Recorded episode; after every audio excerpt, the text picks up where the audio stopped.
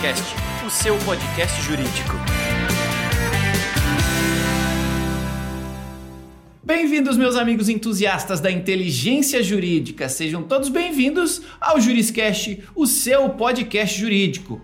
Hoje, meus amigos, temos mais uma especialista convidada aqui para falar com a gente, um currículo lindo, vocês vão adorar de ouvir daqui a pouquinho. E nós vamos falar sobre o impacto da reforma tributária na advocacia, um tema super legal e de interesse de todos nós que atuamos na área jurídica. Então fica ligado que daqui a pouquinho você já vai conhecer essa especialista que vai falar com a gente. Mas antes, os avisos paroquiais. Primeiro, agradecimento super especial aí ao curso de Direito da Univille, que apoia e incentiva estas discussões jurídicas de altíssima qualidade que a gente faz aqui no Juriscast. Sim, muito obrigado ao curso de Direito, obrigado por incentivar a multiplicação do conhecimento. Quando a gente compartilha o conhecimento, ele se multiplica. Então, obrigado aí por curso de Direito da Univille. Se você quiser conhecer um pouquinho mais sobre esse curso, que tem 25 anos de história e é detentor do selo OAB Recomenda, e incentiva a gente a compartilhar conhecimento aqui, basta acessar univille.br barra direito. Quero avisar você também que este conteúdo aqui está em vídeo no YouTube e no Spotify. Então, se você quer conhecer os nossos rostinhos, você pode acessar através destas plataformas de consumo de áudio e vídeo.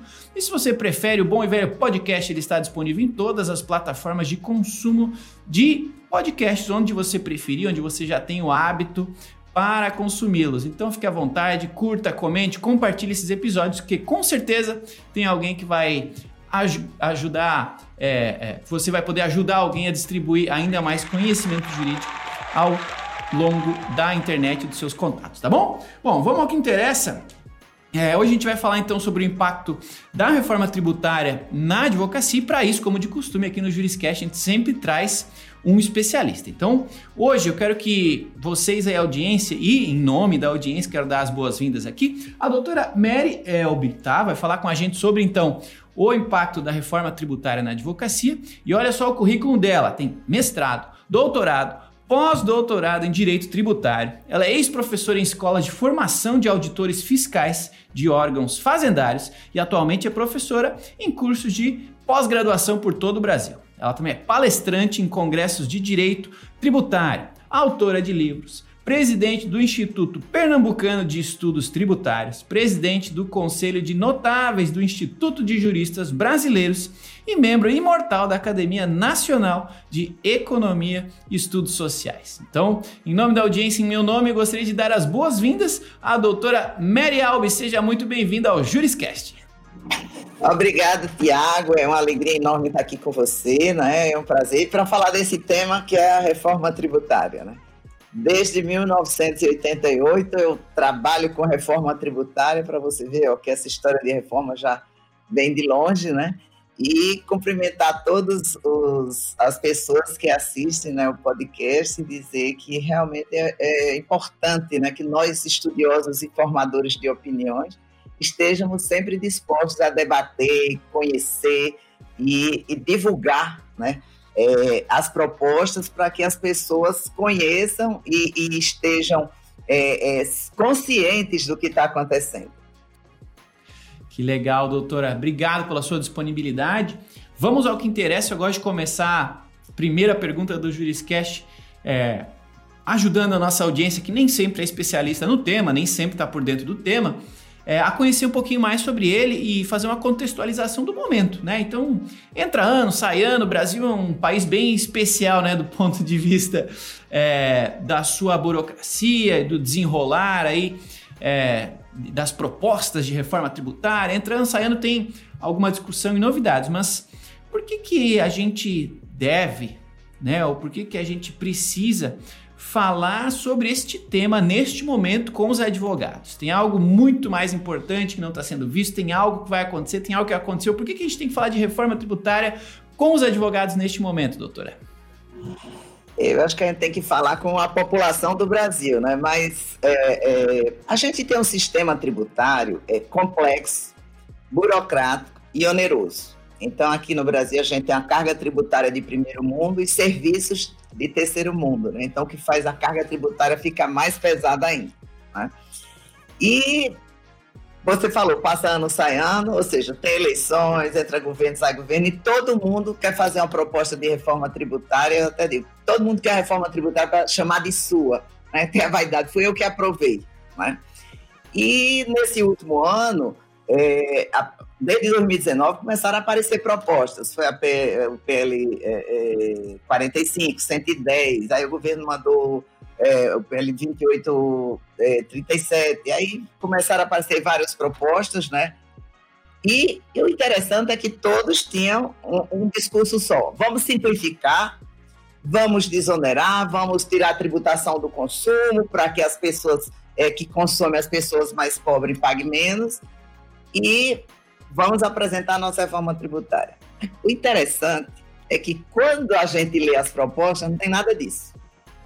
Ou seja, o texto está descasado com o discurso. Porque, na realidade, aí é onde entra a questão dos advogados. Né? Tanto para conhecer, para defender os clientes e, e, e se atualizar, mas as propostas todas tinham embutido um grande aumento de carga tributária para os prestadores de serviço em geral e para os advogados, né? as sociedades de advogados. Então, você veja, é, aumentavam-se alíquotas sobre a, a, o discurso de reduzir o número de tributos, né? Então, temos o PL 45, que dizia: não, hoje vamos pegar cinco tributos, PIS, COFINS, ICMS, CS, CSL, ISS, juntar e fazer um, um tributo só.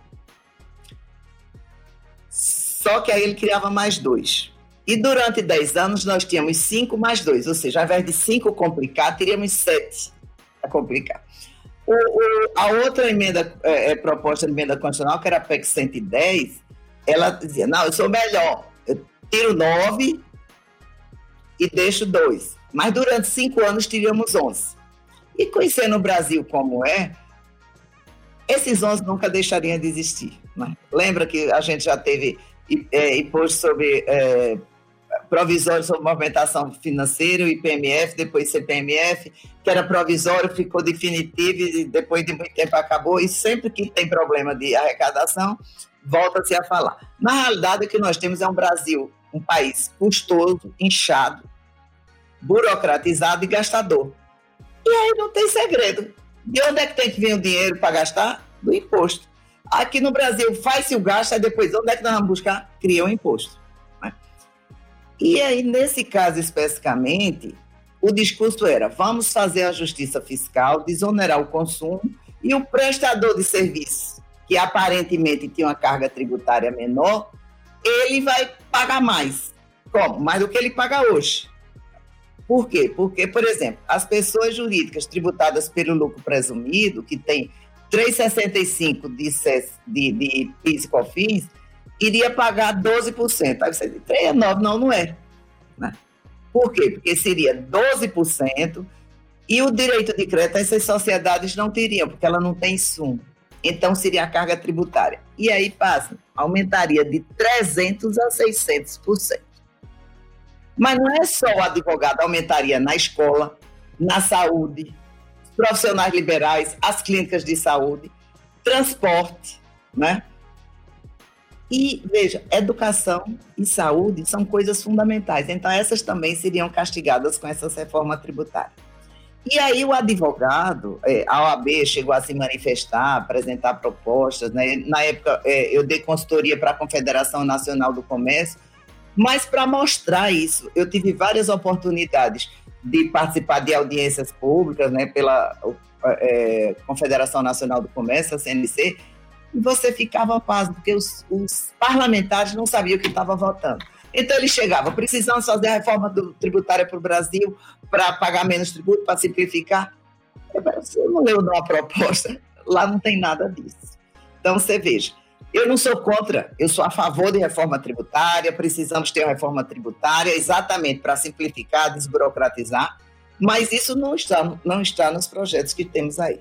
Então, essa é a distorção primeira, falta de transparência que estava e está ainda acontecendo. Eu digo estava porque agora com a eleição aí se reduziu um pouco o discurso, né, porque aí a premissa é outra. Mas veja, foram criados auxílios necessários, veja, os auxílios são necessários. Só que quem vai pagar por isso? o povo um tributo. Né? Já tivemos oportunidades é, que, por exemplo, que o ICMS foi criado o Fundo da Pobreza em um determinado momento. O Fundo da Pobreza era pago pela pobreza. Como? Ah, o ICMS vai ser aumentar em 2% sobre produtos essenciais, gasolina, é, energia. Quem consome esses produtos? Ricos e pobres, todo mundo. Então, era pobreza pagando o fundo da pobreza para financiar a pobreza. Então, parece uma coisa meio é, é, é, que não tem solução. Mas é necessária a reforma tributária, mas nesse momento do Brasil, depois de pandemia, crise econômica, é aquela história: você não pode ir com fome ao supermercado. Né? Você tende a comprar mais do que não deve. E foi isso que aconteceu é, com essas propostas, né? As propostas, elas terminavam aumentando a carga tributária mundo, mas especialmente do prestador de serviço, especificamente da advocacia. Pois é, é, é, acho que é desejo, sonho, acho que é mais sonho, né? De todo brasileiro ter ouvir propostas que de fato é, racionalizem ou se proponham a racionalizar esse sistema tributário brasileiro que é desorganizado, não é fácil de ser compreendido. E no momento a gente tem, tem sentido, tem ouvido propostas não tão coerentes, né? não tão focadas neste desejo popular, aqui me colocando como representante do, do povo aqui, né? dessa intenção de, de diminuição absoluta dos, dos, dos impostos. Tem inclusive, a gente falou de eleição, estamos em, em época de eleição, tem em candidato com proposta prioritária falando de redução né, de, de, de vários impostos em um só, para fazer o pagamento disso, para fazer a compensação disso através de um imposto financeiro e tal. É, tem gente embarcando nessa, nessa, nessa temática para levar a proposta eleitoral adiante também, mas, de novo, é importantíssimo entender os detalhes destas propostas, que, especialmente em época de eleição, costumam ser propositalmente vagas, né? É... Bom, considerando que tem propostas andando, né? Tem propostas em andamento, tem propostas em aberto aí que foram feitas. Esta, inclusive, que ainda não deve ser um, uma proposta em aberto, mas é uma intenção, em caso de eleição, né? De ir nesta linha. É, mas do que já tem andando, do que já é conhecido, do que a doutora entende que, que pode ser que é, gere algum impacto caso siga adiante. O que, que você entende que pode ter de negativo ou de item ao qual os advogados precisem ficar atentos caso algum desses, desses projetos é, continue e venha a ser mais discutido e venha eventualmente a, a, a, ser votado. Tem algo que advogados aqui que estão nos ouvindo precisam ficar atentos, precisam militar a favor ou contra? Qual é a sua visão é, a respeito de criar um entendimento coletivo aqui e, por consequência, uma, um potencial de apoio de classe, de ajuda de classe, de atenção coletiva a esses temas que estão lá com mais ou menos visibilidade, mas que podem nos impactar de grande forma, né? É, veja só. É, o, as sociedades de advogados ou os advogados, eles são tributados hoje da seguinte forma. É, é, pelo Simples Nacional, né, que é, junta todos os tributos numa alíquota só, pelo lucro presumido, se eles faturam de 4 milhões e 800 até 78 milhões, e acima de 78 milhões eles são obrigados a ir para o lucro real. Né? Eu até digo que eu sou doida para pagar pelo lucro real, eu adoraria pagar muito tributo, significaria que estava tendo muito faturamento. Né? Mas aí o que é que acontece? É, é, hoje o ISS das sociedades de advogados, elas são fixas. Né? Então, não tem alíquota de 2%, 5%, como os demais prestadores de serviço. Então, tem uma lei, um, uma, uma lei complementar que há muito tempo o Supremo disse que é, é constitucional. Então, é uma alíquota fixa, um valor né, que varia de, de determinados municípios, mas é um valor fixo por número de advogados. Não é sociedade. Um advogado só paga um valor só se tem mais. Se for passar para um percentual, aí já muda totalmente. Né? Por quê? Porque vai ser um percentual em cima do faturamento. Quando houver a junção de PIS, COFINS, ICMS, ISS, etc., o que é que vai acontecer? O ISS, que é fixo, vai entrar dentro dessas alíquotas. Então, Isso vai já dar um aumento. E a alíquota de PIS/COFINS, que é 3,65, ela passa a 12. Né? Isso dentro da proposta do governo de juntar PIS/COFINS. Se passar a PEC 45, que junta todos os outros tributos sobre o consumo, não estou falando de imposto sobre a renda, aí vai ser diferente, porque vamos ter uma alíquota de 25%. Então, veja, é, sociedades que hoje têm uma alíquota de 3%, 4% vão passar para 25%. Então, é um aumento grande. Então, botando isso em números, é, quem fatura 100, hoje pagaria 3, vai passar a pagar 25. Né? Então, se for 100 mil, é 3 mil, 25 mil. Então, você vê que vai ter um aumento brutal disso aí.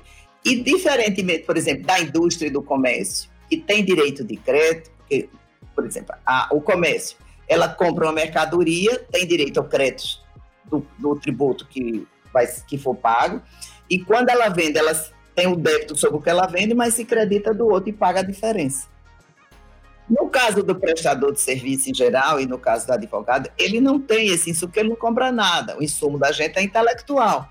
E como não paga o tributo, não vai ser considerado nada entendeu? Então, aí por isso que fica mais prejudicial e vai dar esse aumento de 300% para 600%.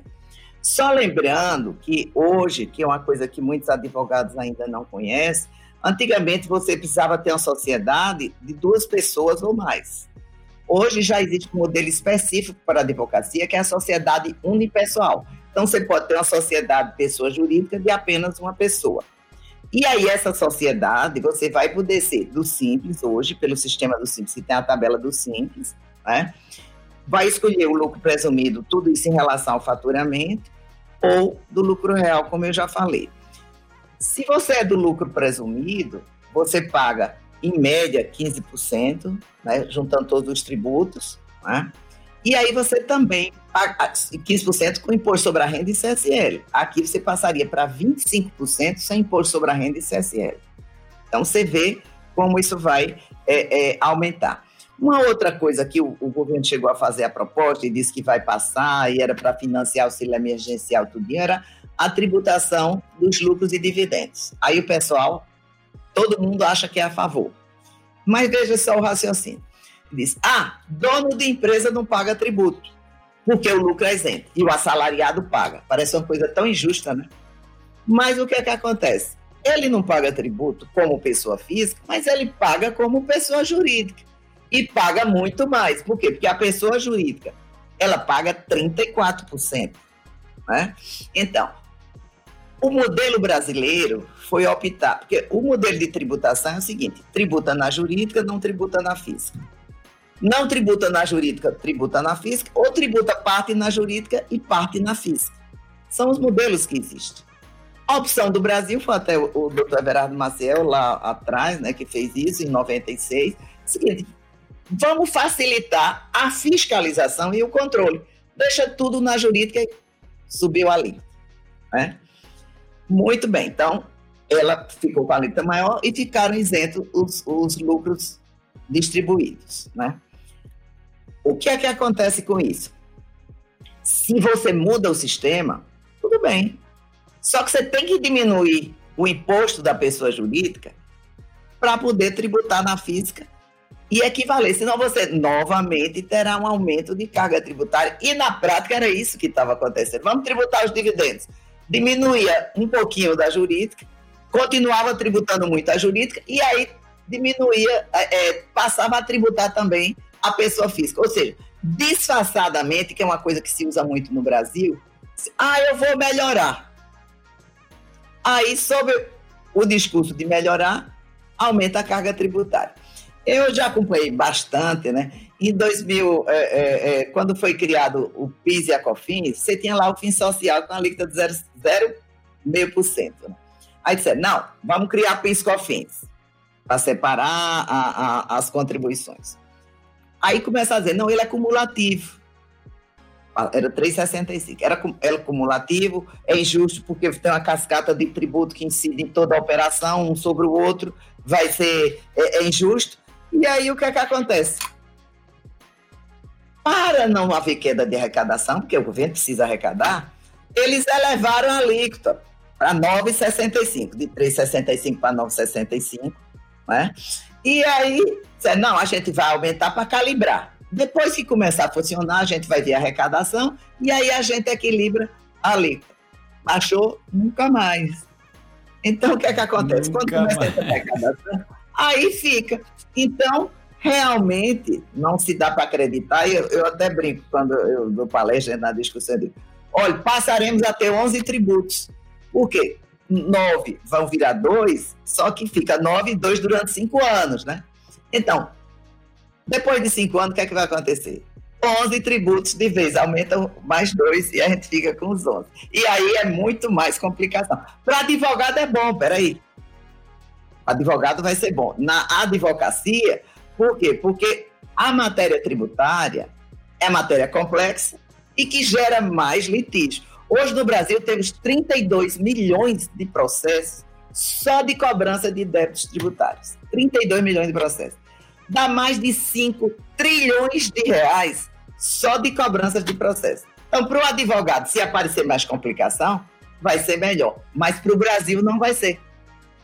Por quê? A atividade econômica vai sofrer muito mais e aí não tem coisa. Mais tributo pois na é. atividade econômica, impacto no emprego, e aí é uma espiral. Pois é, quando a gente fala de Brasil e desse cenário quase que caótico da organização dos nossos tributos, né? É, inevitavelmente eles influenciam num, num, conjunto aqui de palavrinhas, num outro indicador, né? Do, do risco Brasil ou deste dessa insegurança que o nosso sistema, não apenas tributário, mas ele também passa para investidores, né? Para quem quer quer transitar dinheiro pelo Brasil, né? Sejamos, nós mesmos, sejam os investidores de fora.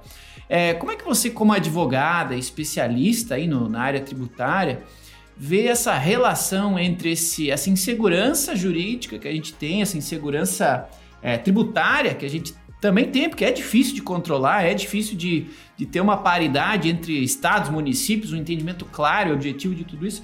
Você vê esse, esse arcabouço de legislações, de impostos e, e, e o futuro disso, sendo especialista nisso, você, você acha que, você imagina que é, existe jeito ainda? Ou é, daqui é só ladeira abaixo, mais imposto e aceita, Brasil? Como é que você vê esse futuro? Não, a gente tem que ter esperança, peraí.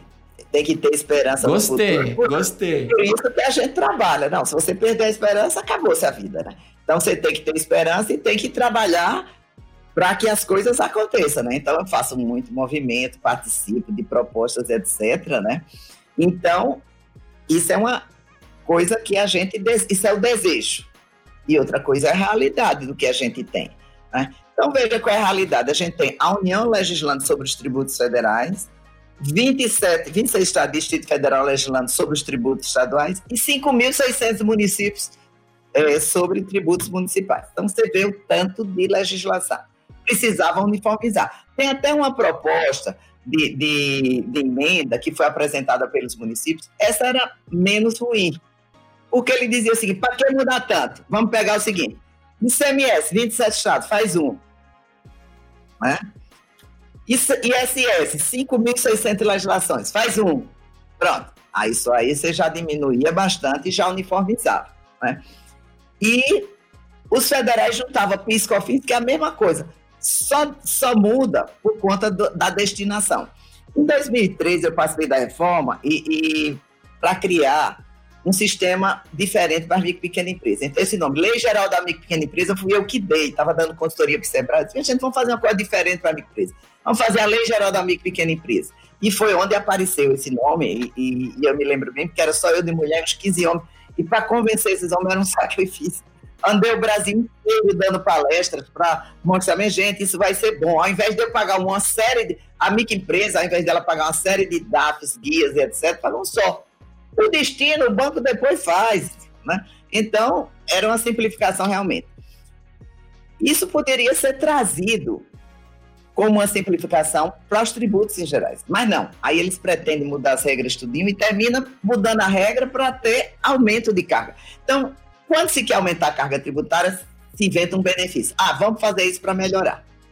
Você vê, você falou na, na, no imposto único, que é proposta, que tem é o Marcos Sintra, que é o vice, uma, eu nem me lembro o nome da, da, da candidata a presidente, né?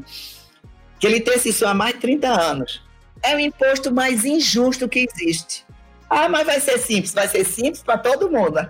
Então imagina o imposto de 2%, 3% pago eu, paga você, paga seu Zezinho quando compra o pão, quando bebe água, quando pega o transporte, e aí isso vai na cadeia, né?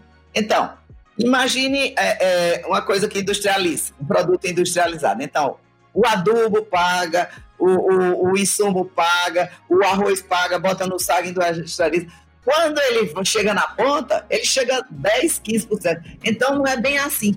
Aí onde é que está a importância, principalmente das pessoas que lidam na área jurídica, de conhecer e aprofundar. Por quê? Porque faz-se um discurso e aí as pessoas compram aquele discurso. Você vê grandes empresários, etc. Você tocou também numa, numa, numa coisa interessante. A insegurança jurídica vem não só do, do, do tributo alto, porque o tributo alto conhecido, todo mundo pagando, acabou. Pronto, todo mundo aqui paga 10, paga 15, paga 20 é alto, mas todo mundo sabe a regra. A questão é a reforma tributária judicial que a gente tem hoje. Enquanto está todo mundo debatendo a reforma, o Supremo já mudou várias regras e fez uma reforma tributária judicial. Entendeu? Então, é, quando é o cliente da gente que ganha, atenção, advogados, né? É uma beleza, né? Quando ele perde, é um desastre. Sim. Mas isso para a empresa, porque eu separo sempre eu, advogada, de eu, estudiosa né? Porque advogada, como advogada, vou defender meu cliente. É, é, claro que meus clientes todos são inocentes e, e, e eu só pego cliente que vou ganhar causa, né? Mas, como estudiosa, é um absurdo. O impacto disso na economia é monstruoso. E aí, sim, se eu vou fazer um investimento numa determinada coisa e ele tem um tributo maior, e eu posso fazer, por exemplo, é, é, uma coisa, se tiver tributação lucro e dividendos, é melhor fazer a aplicação financeira que estava sendo reduzida. Para que é que eu vou me desgastar com a empresa, sofrer o risco, lidar com funcionários, com tributo sobre folhas, etc. Se eu boto lá o dinheiro, fico descansando em casa e o dinheiro rende mais. Mas quem perde com isso? Perde o emprego, perde a economia, perde o país. Então, falta um espírito coletivo de, de sociedade, de cidadania, para as pessoas deixarem de pensar um pouco no umbigo delas e pensar no país. Porque país pobre, povo pobre. Então, Sim. não é nem porque eu digo assim, ai, ah, sou maravilhosa. Não, é porque é o país que eu vivo, o país que eu moro, que meus netos, filhos vão ser criados. E eu quero que seja um país bom para todo mundo. Né? Legal. É isso aí, meus amigos. Essa é a doutora Mary Albi conversando com a gente sobre o impacto aí de reforma tributária na advocacia, na nossa vida enquanto cidadãos brasileiros. Muito legal essa conversa. É importante que nós todos tenhamos uma visão um pouquinho mais ampla sobre esse universo e as possibilidades é, envolvidas nele, tá? Então, muito obrigado a você que tem nos acompanhado até aqui. Quero aproveitar a interrupção para pedir um favor, claro, de que você que está aí nos ouvindo, nos assistindo, ajude o algoritmo aí da sua plataforma a disponibilizar o Juriscast para mais pessoas. Então, está no YouTube, deixa o seu joinha, está gostando dessa conversa, está no Spotify, deixa o seu coraçãozinho. Se está aí no, na Apple Podcasts, Google Podcasts, Deezer, esteja onde for Deixa aí o seu, a sua curtida, faça a sua avaliação desse episódio, quantas estrelas você achar que ele merece. E acima de tudo deixe um comentário para eu saber o que você está pensando desse episódio, o que você gostaria de ouvir nos próximos episódios, quem você gostaria que eu convidasse para os próximos episódios do Juriscast. Dessa forma você me ajuda a continuar trazendo pessoas sensacionais como a doutora Mary aqui para conversar com a gente. Tudo bem? É, não deixe também de encaminhar esse episódio para algum colega, um colega advogado, algum colega que está interessado em conhecer um pouquinho mais sobre os, o arcabouço tributário onde a gente está inserido, tá bom? Obrigado aí por essa colaboração, por essa ajuda é, em deixar o, o Juriscast cada vez mais legal para todos nós que estamos aqui em busca de conhecimento para tornar nossa advocacia cada vez mais eficiente. Então, vamos adiante. Doutora Mary, é... Ô, Tiago. Le... Sim, diga. enviar também para os parlamentares, para os empresários, que está todo mundo sem saber, tá? Inclusive jornalistas, é, é, os empresários vão falar, ah, e a reforma tributária, se você conhece a reforma tributária, você vai pagar mais. Né? E, e os parlamentares também, é importante que eles conheçam para saber o que estão votando. Né? Pois é, e a gente como, como responsável por elegê-los, né, eles são os nossos representantes constitucionais, constitucionalmente definidos e eleitos por nós, é importante que a gente tenha essa curiosidade, afinal seremos os principais impactados, né? De cobrá-los, de que no mínimo conheçam esse é o trabalho deles antes de votar, antes de levar adiante alguma votação nessa linha, para que de fato o interesse lá defendido seja o dos eleitores e não o do lobby, né? não o dos, dos parlamentares em si. Então, legal, é, concordo com você, a gente tem um papel importantíssimo de ah. conhecimento e replicação desse conhecimento. E, e o espaço do Juriscast está aqui para isso também. Poxa, a gente está aqui com uma especialista renomadíssima. É, nos alertando, nos ajudando a entender detalhes aqui que talvez naturalmente ou sozinhos a gente não fosse atrás, não fosse descobrir. É, o que mais, doutora, você tem a dizer? Você falou de, de, um, de, uma, de um projeto em específico que está em andamento, mas tem algo mais que a gente precise ficar atento, seja enquanto cidadão, seja enquanto advogados, que podem ser impactados positivo ou negativamente, que vale a pena a gente compartilhar com a audiência ainda? Veja, tem uma coisa interessante. Todo mundo diz que quer reforma tributária, mas o que é reforma tributária? Essa começa daí, né? É, uhum. O povo acha que a reforma tributária é para pagar menos tributo. E o governo, federal, estadual, municipal, e não é esse governo daí. Qualquer partido sempre tem o mesmo pensamento. Ele quer, assim, como eu vou arrecadar mais. Então vê que não cruza os discursos, né? Um quer uma coisa, outro quer outra, né? E, vai, e quem, quem manda lá são os deputados. Mas veja, por que pensar em reforma tributária como a primeira coisa? Tem que ter a reforma do Estado. Nós temos um Estado grande, gastador, como eu já falei, por que não pensar no Estado mais eficiente? Né? Na qualidade do serviço público. Qual é o Estado que eu quero fazendo o quê? Quando se fala em reforma do Estado, pensa assim: vamos diminuir é, é, é, os privilégios dos, dos servidores públicos. É importante adequar as carreiras, salários, etc. Mas não é só isso. Tem que ver a questão da burocracia, modernização da saúde, da educação, né? É, outro dia eu estava num debate lá e disse: olha, precisa começar com a educação. O povo hum. sem educação, sem escola, sem ter, a partir da, da, dos primeiros anos, ele não consegue entender, não consegue nem saber em quem votar, vota de qualquer jeito. Veja, a burocracia do Brasil é tão grande que basta dizer que a gente não tem uma nota fiscal nacional. Então, cada estado tem sua nota fiscal. Então, uma empresa está aqui e tem filiais em Pernambuco, na Bahia, é, é, no, em Manaus, ela tem que se adequar a cada sistema desse. Isso é um custo para a empresa. Então, além do imposto alto, ela tem um custo para apurar é, essas obrigações acessórias, para cumprir tudo isso. Então, é uma outra coisa que as pessoas não se preocupam com a burocracia do Brasil. Já participei da elaboração de projetos de leis e é de ficar triste. Projetos maravilhosos lá no Congresso, deixamos lá os projetos elaborados, nenhum não foi para frente. Tá? Por quê? Porque não tem interesse. Então, essa questão, é, é, e esse projeto que eu acho o mais interessante, assim, é porque ele pretende começar por aí. Vamos fazer uma nota fiscal nacional. Todo mundo, onde tiver, é uma nota só. Isso favorece também a arrecadação, que o Estado precisa arrecadar para cumprir os objetivos dele. Por quê? Porque aí tem um controle só, fica mais fácil. Você não tem que ter determinados controles, né?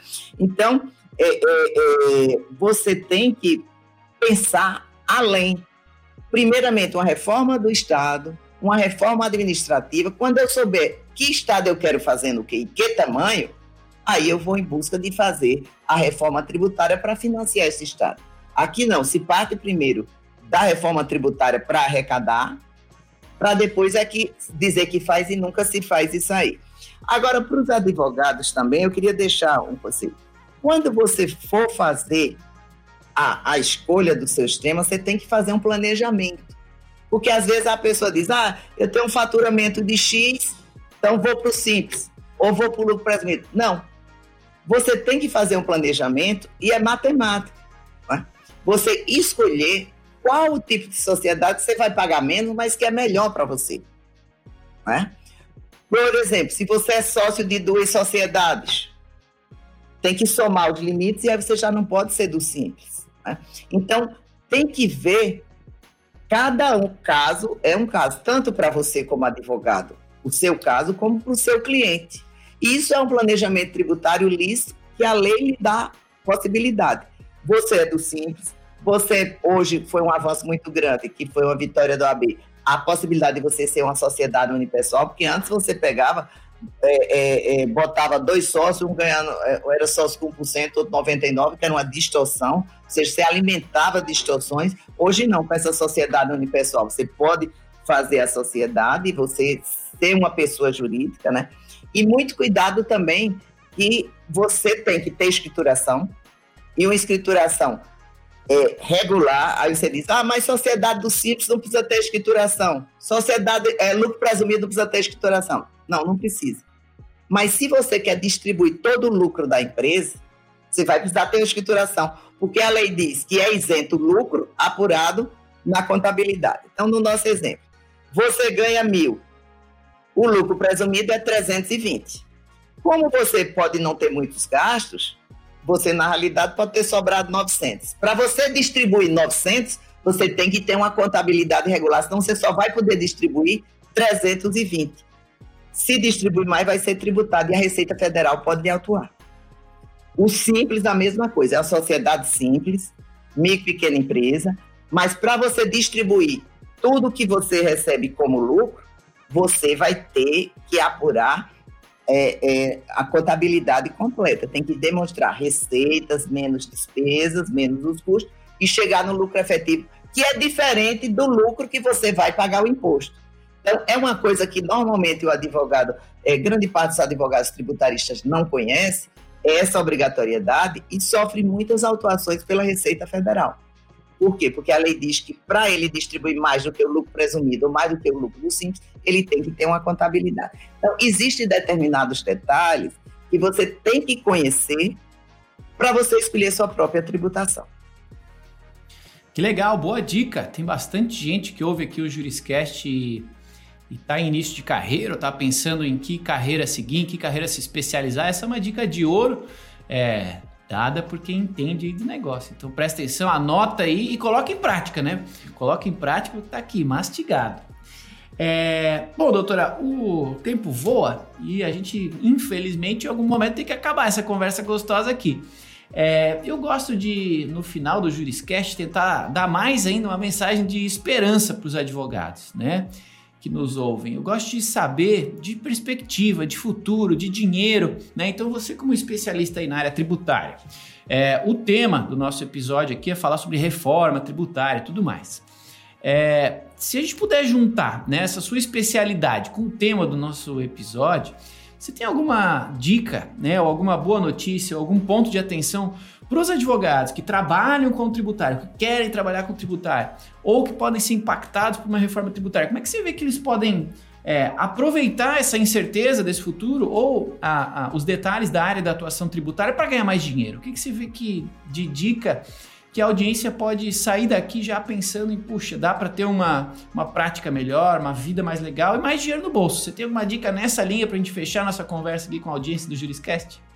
Olha, Tiago, tem uma coisa muito interessante que o pessoal diz: ah, tem muito advogado, tem muita concorrência. Bom, para advogado bom não tem concorrência. Tá? Então, eu nunca pensei, não, tá? Que tem concorrência. Eu sou bom, ninguém vai competir comigo, né? Tem tão bons. Eu até brinco com meus clientes: você pode achar quem seja igual a mim, mas melhor do que eu não tem. Né? Então, essa autoconfiança que você tem, ela também não é de graça, né? Foram anos de estudos. Então você tem que estudar bastante, tem que conhecer o que é que você está fazendo. Para você lidar na, na, área tributária, tem que conhecer um pouco de contabilidade por conta das provas que você vai mexer. Como é que você vai dizer o que é que seu cliente faz se você não tem um conhecimento para ler os livros contábeis, né? E aí se preparar, publicar artigos, fazer livros, etc. É esforço, tá? Não é de graça que se chega aqui não. Tá? Então não é, é sorte, né? Não, não é sorte nem. Eu, eu, eu, assim, quanto mais trabalho, mais sorte eu tenho, né? Mas é uma área que você pode ganhar bem, né? E você se especializar e virar uma referência, né? Então, você conhecer esses projetos de reforma tributária, você pode ser chamado para dar palestra, você fica conhecido, você vai dar opiniões.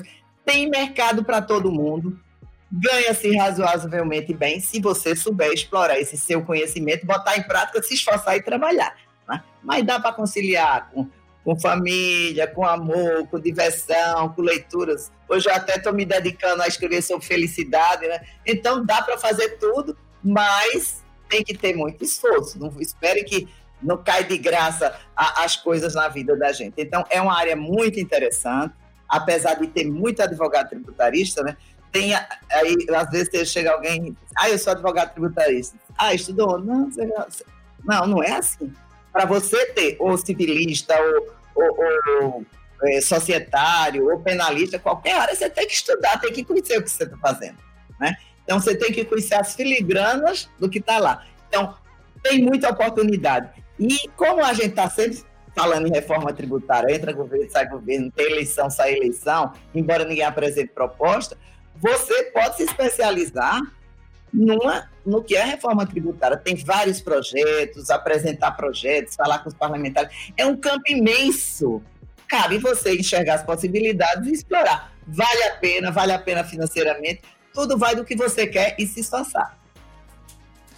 Maravilha, como é bom ouvir essas palavras de positividade, de esperança e de boa intenção, né? Tem trabalho para todo mundo. Aqui no Juriscast eu ouço muito advogado que é referência, que tem conhecimento, que sabe o que faz, que tem é, bagagem, que vem aqui compartilhar o seu conhecimento de forma gratuita, assim como a doutora está fazendo. E, poxa, de fato, desculpa todo mundo arranja, mas está aqui, ó, ouvindo esse podcast, saindo daqui, indo estudar mais, indo se aprofundar, é inevitável, né, que a sorte aconteça com tanto trabalho. Então, é delícia ouvir isso aí, doutora. É, muito obrigado, muito obrigado. A gente chegou aqui no final da nossa conversa, delícia de conversa, o tempo voou. É, em nome da audiência, eu lhe agradeço por ter vindo aqui compartilhar tanto do seu conhecimento. Então, agradeço e fica aqui aberto o espaço para você, além de deixar sua palavrinha final para a audiência, deixar também aí como é que a audiência pode entrar em contato, encontrar seu trabalho, seus livros, que você considerar relevante aqui para a galera que nos acompanha. Obrigado, Tiago. Foi uma é uma oportunidade maravilhosa. Eu gosto muito de falar para estudantes, para advogados, que às vezes eles ficam muito desanimados mas a gente tem que ter esperança, como eu falei no começo, temos que batalhar para sair a reforma tributária realmente que seja é, uma reforma tributária boa, né? não é só reformadora para o bem, né? Exatamente, para fazer justiça fiscal, para que realmente as pessoas mais simples que ganham menos elas paguem menos, né? E para isso a gente precisa conhecer e fazer. E eu tenho muita esperança que um dia a gente chegue a isso. A gente não pode desanimar. Mas a gente tem que fazer isso, né? Porque as pessoas querem as coisas e ficam muitas vezes parados, esperando, ah, devia ter isso. Devia não, vamos lá fazer, pegar a mão na massa e ajudar a acontecer. Né? Então, eu espero que a gente ainda tenha essa reforma tributária que ajuste, faça esses ajustes realmente é, é, transparente, que haja é, é um, uniformidade, que, que haja uma carga tributária adequada, que ela seja é, é, importante para o desenvolvimento, para a economia, e que os advogados tenham a faca e o queijo na mão, né? A gente que entende de leis, então não podemos deixar só os economistas é, trabalhar, a gente tem que se juntar todo mundo e fazer com que aconteça, porque a gente vive aqui no Brasil e esse Brasil tem que ser bom para a gente, para todo mundo. Obrigada a todo mundo. Ah, e meu Instagram, me acompanha aí, arroba Mary, M-A-R-Y, underline Elb, E-L-B. Acompanha aí que a gente tem muita coisa boa lá que mostra para todo mundo. Obrigada pela oportunidade, Tiago. Imagina, eu que agradeço a gentileza de compartilhar tanto conhecimento e adquirido em uma carreira tão bonita. Assim que a gente fizer a publicação desse episódio, faço questão de marcar a doutora Mary. E é isso aí, meus amigos. Muito obrigado, doutora. Muito obrigado por ter nos acompanhado né, até aqui, você que nos ouviu até agora, obrigado mesmo. Não deixe, não deixe, por favor, de avaliar esse episódio, comentar esse episódio ou de encaminhar esse episódio para alguém que você entenda que vai gostar do conteúdo que a gente compartilhou aqui. Fica também o um recado que toda quinta-feira tem um novo episódio do Juriscast. Sim, toda quinta você vai ouvir aqui um novo convidado especialista falando comigo e com você sobre um tema legal da advocacia, um tema desconhecido ou pouco falado ou do momento que a gente precisa discutir. Então, siga acompanhando o Juriscast, siga cada um dos canais sociais onde ele está disponível, porque ele foi feito com muito carinho para cada um de vocês, tá bom? Então é isso, meus amigos. Obrigado aos entusiastas da inteligência jurídica que nos acompanharam até o final de mais um episódio do Juriscast, o seu podcast jurídico. Até quinta-feira que vem e tchau. Você ouviu o Juriscast Produção e oferecimento ProJuris, plataforma de inteligência legal, líder no desenvolvimento de software para departamentos jurídicos e escritórios de advocacia, powered by Softplan. Conheça mais em projuris.com.br.